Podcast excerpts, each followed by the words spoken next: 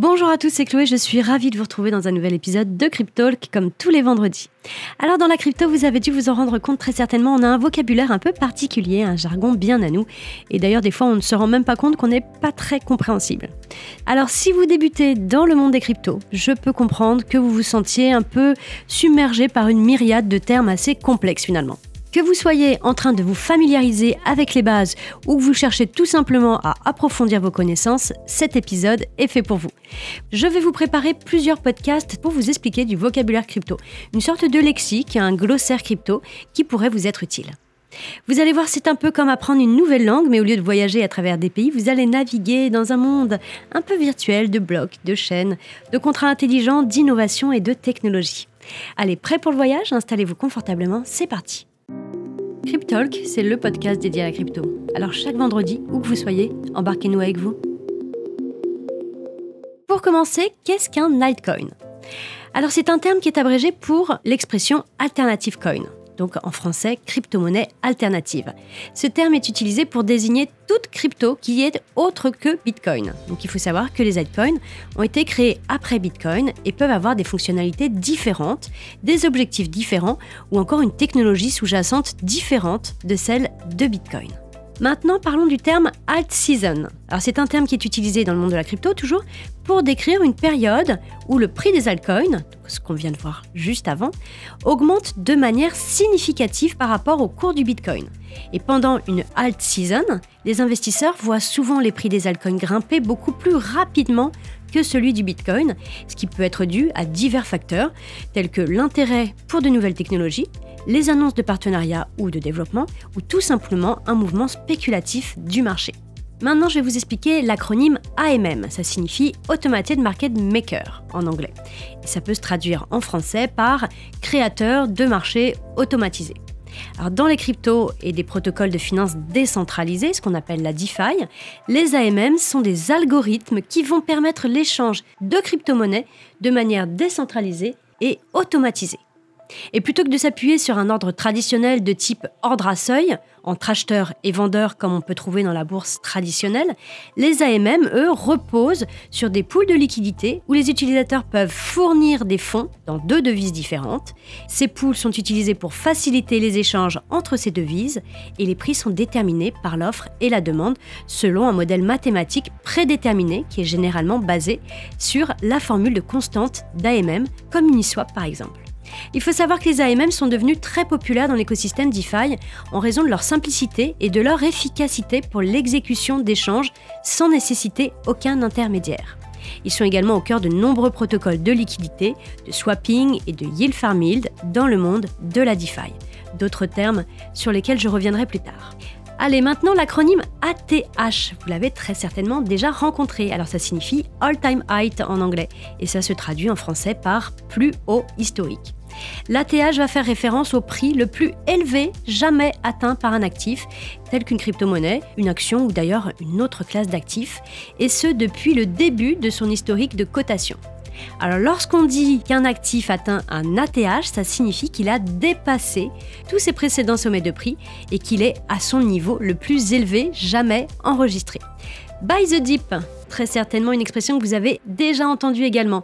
Eh bien, ça signifie acheter à la baisse et elle est très communément utilisée dans le domaine des investissements et de la crypto. Elle fait référence à une stratégie qui consiste à acheter des actifs financiers tels que des actions ou des cryptos, lorsque leur prix baisse de manière significative par rapport à leur niveau précédent, souvent en raison d'une correction du marché ou en raison de volatilité. Donc l'idée derrière cette stratégie, c'est d'acheter des actifs à un prix inférieur à leur valeur intrinsèque ou à leur potentiel de croissance future en profitant des opportunités créées par les fluctuations du marché. Alors attention, il est vraiment important de noter que cette stratégie va comporter également des risques. Il est très difficile de prédire avec certitude, vous l'imaginez bien, quand un actif atteindra son plus bas niveau et si sa valeur augmentera à l'avenir. Donc il est vraiment recommandé de toujours faire des recherches approfondies et d'adopter une approche prudente lors de l'application de cette stratégie. Allez, parlons maintenant d'une période que nous sommes en train de vivre en ce moment avec un Bitcoin qui monte en flèche. Nous parlons bien évidemment du bull run ou encore bull market. Vous l'aurez compris, c'est une période qui est caractérisée par une forte hausse du cours des actifs sur un marché. Et à contrario, il y a ce qu'on appelle le bear market. C'est un marché qui lui est baissier, c'est-à-dire que la tendance générale est plus à la baisse qu'à la hausse. Allez, je continue avec un terme essentiel en crypto-monnaie, c'est la blockchain. Alors la blockchain, c'est une technologie de registre distribué qui va enregistrer de manière totalement sécurisée et transparente des données sous forme de blocs, d'où le nom blockchain. Et ces blocs vont être liés les uns aux autres de manière chronologique. Donc chaque bloc contient des informations et un hash du bloc précédent et ça va créer donc une chaîne continue de blocs.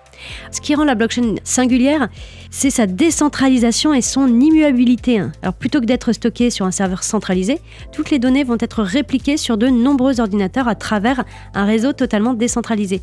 Et c'est ça qui rend la blockchain résistante à la censure, mais également à la manipulation, parce que finalement toute modification d'un bloc nécessiterait une modification de tous les blocs suivants sur la chaîne et ce qui est totalement impossible en raison de la puissance de calcul requise.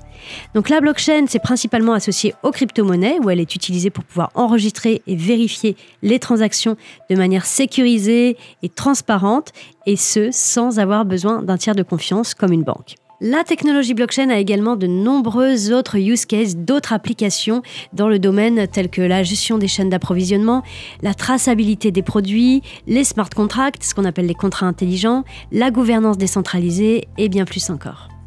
Je continue avec le terme biriche. Donc biriche, ça signifie baissier. Ce mot est utilisé pour désigner une tendance de marché ou une orientation d'un indicateur, par exemple, qui irait à la baisse.